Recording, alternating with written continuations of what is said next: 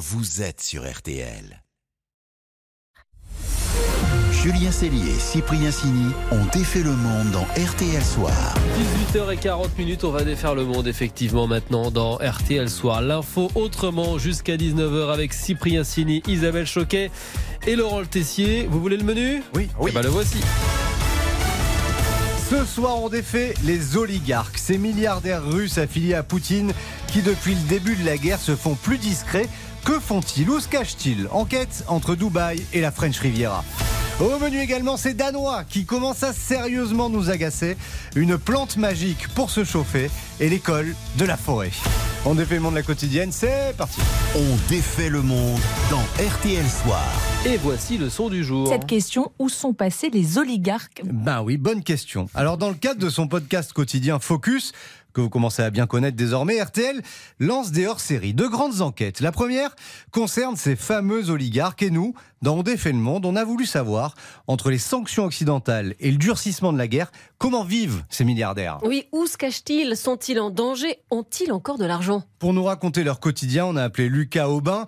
Il est directeur de recherche à l'IRIS et auteur de Géopolitique de la Russie. C'est aux éditions de la Découverte. Et alors, aujourd'hui, à cause des sanctions, certains oligarques ne peuvent plus venir en Europe, mais ça ne les empêche pas de voyager pour autant. qu'ils se déplacent davantage dans des pays alliés de la Russie ou en tout cas neutres vis-à-vis de celle-ci dans le contexte de la guerre. Donc on peut penser par exemple à la Turquie, on peut penser aux pays du Golfe par exemple, ou euh, on peut aussi imaginer tout à fait qu'ils soient quelque part en Amérique latine. Concrètement, ce sont des gens qui sont capables de pouvoir euh, obtenir une nationalité euh, très rapidement, ce sont des gens qui sont capables de passer les frontières sans se faire repérer, ce sont des gens qui ont des jets privés souvent, euh, ce sont des gens qui ont des villas un peu partout. Certaines sont connues, d'autres non. On a vu certaines femmes d'oligarques, certaines filles ou fils d'oligarques aussi russes s'afficher sur les réseaux sociaux en train de partir en vacances dans tel pays européen, en train de se dorer la pilule sur telle plage du sud de la France, euh, etc., etc. Et évidemment, la plupart de ces oligarques ont encore beaucoup, beaucoup d'argent qu'ils récupèrent via des paradis fiscaux Tiens, notamment. Est-ce qu'on peut prendre un exemple concret que tout le monde connaît à peu près? L'ancien patron du club de foot de Chelsea, Roman Abramovich, richissime. Euh, on sait où il est lui? Alors, pas vraiment. Il a vendu Chelsea pour 5 milliards d'euros. C'était en mai dernier. Alors, de quoi voir venir? Mais il est dans une situation bien particulière. Il a joué un intermédiaire entre la Russie et l'Ukraine au début du conflit, puisque euh, est à moitié ukrainien, à moitié russe. Ça n'aurait pas été euh, du goût de Vladimir Poutine, et aujourd'hui, on ne sait pas où il se trouve. Alors, on sait qu'il a été à un moment donné en Turquie. Euh, Aujourd'hui, peut-être qu'il chercherait à obtenir la nationalité portugaise. L'Union européenne l'a sanctionné. Néanmoins, les États-Unis ne l'ont pas fait. Ça voudrait dire qu'il pourrait aller aussi s'installer aux États-Unis alors. Techniquement, oui. Après, euh, est-ce qu'il aurait vraiment un intérêt à le faire? Ça signifierait finalement une forme de rupture vis-à-vis de la Russie et, et du régime de Vladimir Poutine. Pour le moment, il ne semble pas s'être résigné à cela.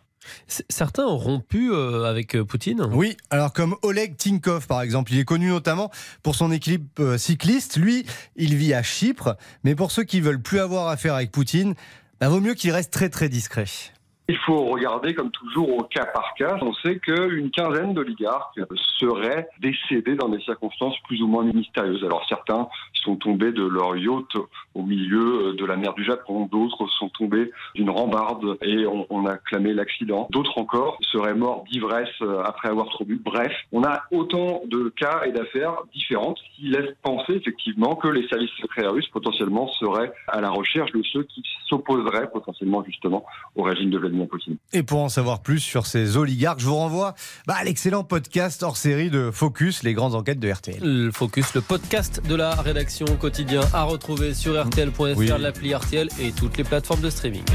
RTL, Sous les radars. Allez, on défait l'info, passer sous les radars. Avec un village qui a trouvé une sacrée parade à l'augmentation des coûts de l'énergie, Laurent. Le miscanthus, cela ne vous dit rien, j'imagine. C'est Non. une plante asiatique qui sert de combustible dans le village de Bernviller pour chauffer les bâtiments et à moindre coût, attention, ça se passe dans le département du Haut-Rhin. Alors si vous n'avez pas la main verte, on va faire un peu de jardinage. Le miscanthus ressemble à du roseau qui peut monter jusqu'à 4 mètres. Il demande peu d'entretien et aucune utilisation d'engrais chimiques. Patrick Bord est le maire de cette commune de 1200 habitants. La plante euh, se récolte fin mars, hein, donc euh, quand elle est sèche, et c'est broyé comme on broie du maïs. Donc euh, c'est le même type de machine qui broie. On met ça dans des bennes et puis on va le stocker tout simplement sous des hangars. Le miscanthus peut avoir la même fonctionnalité que du bois et servir ensuite de combustible. Au total, une vingtaine d'hectares cultivés dans les alentours et au final, une facture moins élevée qu'avec le gaz ou l'électricité.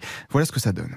Globalement, on est à 8 centimes d'euros euh, le kilowattheure pour euh, 15 centimes pour l'électricité. Donc euh, c'est pratiquement le double. On économise tout ça. Quoi. La plantation revient à 3000 euros l'hectare, mais vous l'avez compris, c'est très vite amorti. Tous les bâtiments municipaux sont chauffés, la mairie, les écoles, la salle des fêtes, mais aussi l'église et une cinquantaine d'habitations. Et le bouche à oreille eh ben, commence à fonctionner. D'autres communes appellent le maire pour prendre des renseignements. Le Imaginez.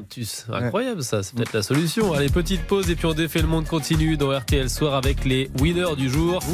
Les Danois, nos nouveaux meilleurs ennemis. Bouh, on les retrouve dans quelques secondes. On défait le monde. Julien Cellier, Cyprien Sini. Julien Cellier et Cyprien Sini ont défait le monde dans RTL Soir. On défait toujours le monde effectivement dans RTL Soir et c'est l'heure d'élire nos winners ou plutôt nos winners comme on dit chez eux. Bilingue. Euh, Du jour, ce sont nos nouveaux meilleurs ennemis. Oui, des winners, des gagnants énervants, les Danois.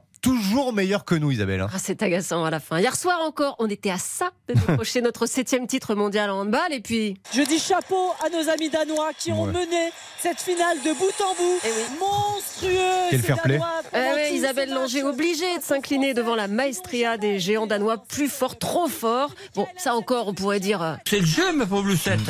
Même quand on les bat comme au foot au mondial, bah, ils trouvent le moyen d'être meilleurs quand même, niveau image. Le message politique des Danois qui protestent contre la répression au Qatar. Avec notamment un maillot tout noir qui est décrit comme un maillot de deuil en hommage aux morts sur les chantiers de la Et construction. allez, les Danois, eux, ils défendent les droits de l'homme. Et s'il n'y avait que le sport La semaine dernière, les Danois nous ont aussi battus sur nos terres, Ah ouais. dans notre domaine. C'est le prix le plus prestigieux de la gastronomie, le Bocuse d'Or. C'est le Danemark, déjà vainqueur en 2019, qui remporte la première place. Et nous, et nous, et nous, on a fait cinquième, cinquième en bouffe, mangé par les Danois, franchement. Et ce qui énerve encore plus, c'est que les Danois, quoi qu'il arrive, ils sont heureux. Les plus heureux du monde, juste derrière la Finlande. Deuxième marche des pays les plus heureux. La France se hisse au 23e rang Bon. seulement. Oui, bah oui, par exemple, ici, on nous dit euh, la retraite à 62 ans, c'est plus possible, c'est 64 et c'est non négociable. Bon, bah. C'est pas possible. C'est trop, c'est pas normal. 64 ans, c'est une hérésie. On va tous finir en arrêt maladie, en longue maladie. Bon voilà, ça se peut pas. Bah allez dire ça à Gertie, presque 80 ans, toujours coiffeuse.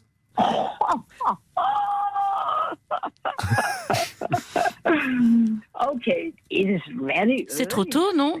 Voilà, ça a fait bien rigoler Gertie. hein, Parce qu'au Danemark, c'est 67 ans pour l'instant et bientôt 70. Et puis tout va bien. Pour les impôts, c'est pareil. Le Danemark est l'un des pays les plus taxés en Europe, jusqu'à 59%. Et ben, C'est gratuit aller chez le médecin, c'est gratuit à l'hôpital. C'est- tout le contrat de confiance qu'on a euh, entre Danois. bah oui, c'est ça en fait le Danemark. hein. C'est le contrat de confiance. La confiance, oui. Je vous rappelle qu'ils ont été les premiers à lever les restrictions anti-Covid. Confiance. Et puis ils ont ce truc-là, la recette du bonheur. Ouais. Le Hug, qui est à la fois un art de vivre très cocooning et une philosophie. We don't need to be like orgasmic happy, you know. It's more like we're On satisfied.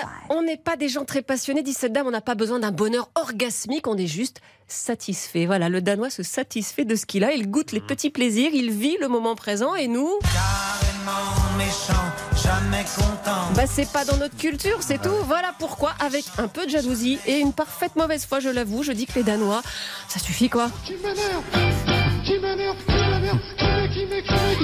Bon, on vous rejoint. Bon, on a un franco-danois en régie là, Oui. euh, qui nous regarde Spécial mal. dédicace à Boris, qui nous prouve tous les jours que les Danois sont vraiment cool quand même. Ouais, c'est vrai que lui, il est particulièrement Mais il est cool. tout le temps sympa, c'est ça Il le est tout le temps un sympa. Danois. Il râle jamais. Ouais, il est un peu pénible, quoi. Des infos pour briller au dîner. Allez, Isabelle, face à Laurent, qui détient la meilleure info pour vous permettre tout à l'heure de briller au dîner. Score qui se resserre semaine après semaine. Isabelle garde quand même un peu de marge. Elle mène 48-45. Mais oui, ça se réduit. Et Laurent va tenter de rester sur sa bonne série en brillant avec le musée d'Orsay qui va accueillir le tableau de Caillebotte dont vous parliez tout à l'heure dans LVT Ouais. dernière. Oui, mon info pour briller, c'est que le musée d'Orsay a plus de métal dans sa structure que la grande tour Eiffel. J'adore Oh, les travaux. Parce que oui, à l'origine, le musée Une ancienne gare s'était construit avec 12 000 tonnes de structure métallique. Mais pour la Dame de Fer, on a utilisé seulement, si je puis dire, 7 000 tonnes, contrairement à ce que l'on pourrait imaginer. Voilà une info pour briller euh, si vous vous rendez au musée d'Orsay ou devant la tour Eiffel. Petit joueur, euh, petit joueur en fait, Gustave Eiffel. Ouais, Ah ouais, ouais, Alors, contre-intuitif. euh, Alors, Isabelle, elle commémore les 75 ans de l'assassinat de Gandhi. C'était le 30 janvier 1948. Et mon info, c'est que Gandhi, l'apôtre de la non-violence, l'homme qui a arraché l'indépendance de l'Inde sans faire couler le sang, eh bien cet homme-là n'a jamais eu le prix Nobel de la ouais. paix. Il a pourtant été nommé cinq fois, mais le comité Nobel en Norvège ne voulait pas froisser le Royaume-Uni parce que c'était un allié. En 1948, après l'indépendance, ça aurait pu, ça aurait dû passer, mais Gandhi est mort précisément. Il n'existe pas de Nobel posthume. Alors cette année-là, le comité a décidé de ne pas décerner de prix Nobel faute de candidats vivants appropriés. Ça a été la formule. Gandhi est donc devenu un lauréat fantôme. Donc il était Nobel sans Nobel en quelque Nobel sorte. posthume, sauf que ça n'existe pas. Un peu ça. Très bonne info. Bah, un match nul ce soir. Ah, un petit match Voilà, décider. J'avoue que je cherchais le match nul. Ou alors, ou 49, alors, ou 46. alors Cyprien, pour une fois, c'est vous qui décidez. Oh, pff, non, parce que moi Ah. je suis avec les deux toute Ah. la journée dans le bureau. Avec le courage qui vous caractérise. Suisses. Moi je peux pas, je suis trop parti pour Allez, match nul pour ce soir. RTL Soir continue dans quelques secondes. Il y aura le journal de 19h. On va refaire un point euh, complet, bien entendu, sur, euh, sur l'actualité en cette euh, veille de mobilisation contre la réforme des, des retraites. Et puis, on va défaire votre monde dans un instant avec des écoliers qui jardinent. À tout de suite. Julien Cellier, Cyprien Sini. On défait le monde. Julien Cellier, Cyprien Sini ont défait le monde dans RTL Soir. Et on défait le monde pendant, allez, encore moins de 5 minutes, puisqu'il est 18h55 minutes et qu'à 19h, il y a le journal, Journal. seconde édition dans RTL Soir. Mais juste avant, tous les soirs, eh bien, on défait votre monde et vos riches idées. Avec une petite sortie fruits et légumes au programme ce soir, Laurent. Oui, l'association Fort pour demain est en train de transformer avec des écoliers un terrain de 5 hectares à Néron dans l'Ain pour en faire une forêt comestible. Bonsoir Daniel. Bonsoir. Vous êtes le fondateur de l'association. D'où vient cette idée? Qui va cultiver? Alors, d'où vient cette idée? Eh bien, cette idée est venue d'une expérience que j'ai faite dans un autre jardin partagé. J'ai suivi ensuite euh, des stages de formation pour euh, faire de l'agroforesterie. J'ai cherché plusieurs terrains. J'ai trouvé un terrain qui me paraissait intéressant parce qu'il était associé à un ancien fort militaire qui était abandonné. Et est venue l'idée de monter des statuts d'une association qui s'appelle Fort pour demain, qui plante des arbres, mais avec une particularité avec les enfants des écoles de la région. Donc ce sont déjà en deux ans à peu près 300 scolaires qui ont planté des arbres et on en est à 760 arbres fruitiers bio plantés en deux ans pour en atteindre 1000 cette année. Et alors comment ça se passe? Il y, a les, il y a les enfants qui viennent euh, avec leur, euh, leur professeur et, et ils apprennent à planter, à faire du jardinage? Alors c'est tout à fait ça. Nous montons des projets pédagogiques avec les enseignants des écoles maternelles et primaires et nous essayons de monter un minimum de trois ateliers avec eux. Donc c'est de donner aux enfants les clés pour devenir un peu les tuteurs de l'arbre, pour euh, faire en sorte que ils entretiendront cet arbre, ils pourront effectivement avoir un rapport avec la forêt, et puis ceci euh, ensuite avec le dans la continuité avec le collège. C'est super. Et alors, les enfants, euh, c'est quoi leur réaction par rapport au jardinage et à ce que vous leur apprenez? Ils adorent ou pas? Vous les sentez réceptifs? Alors, mais ils sont fans parce qu'effectivement, si la première réaction de mettre les mains dans la terre est un petit peu délicate pour le premier contact, au bout de trois ou quatre séances, eh bien, euh, ils ont absolument plus peur de mettre les mains dans la terre. Les vers de terre sont leur ami, ils sont leur allié, et on leur apprend à toucher du doigt ce qu'on appelle la biodiversité. Et les premières récoltes, Daniel, sont prévues pour quand? Pour ce qui est des arbres plantés, nous y pouvons simplement constater qu'il y a de jolies fleurs, de petits fruits, mais que les véritables récoltes, on les aura dans 4-5 ans. Et à ce moment-là, euh, ce seront les enfants, les familles, les gens qui viendront visiter le jardin et peut-être aussi un ou deux salariés qui nous permettront effectivement de, de, de faire les récoltes. Et ensuite, on imagine qu'on devra, s'il y a des surplus, les transformer en fruits, en jus, en pâte de fruits, confiture et ainsi de suite. Une forêt comestible dans le département de l'Ain à Néron. Euh, merveilleux projet de l'association Fort pour demain. Merci Daniel. Bonne soirée. Eh ben écoutez, bonne soirée, à bientôt. À bientôt, Daniel. Bonne soirée et à bientôt, les amis. Bah, à demain, le monde. Enfin, à demain, ouais, on se retrouve demain, 18h40, même heure, même endroit, pour de nouvelles aventures dans RTL Soir.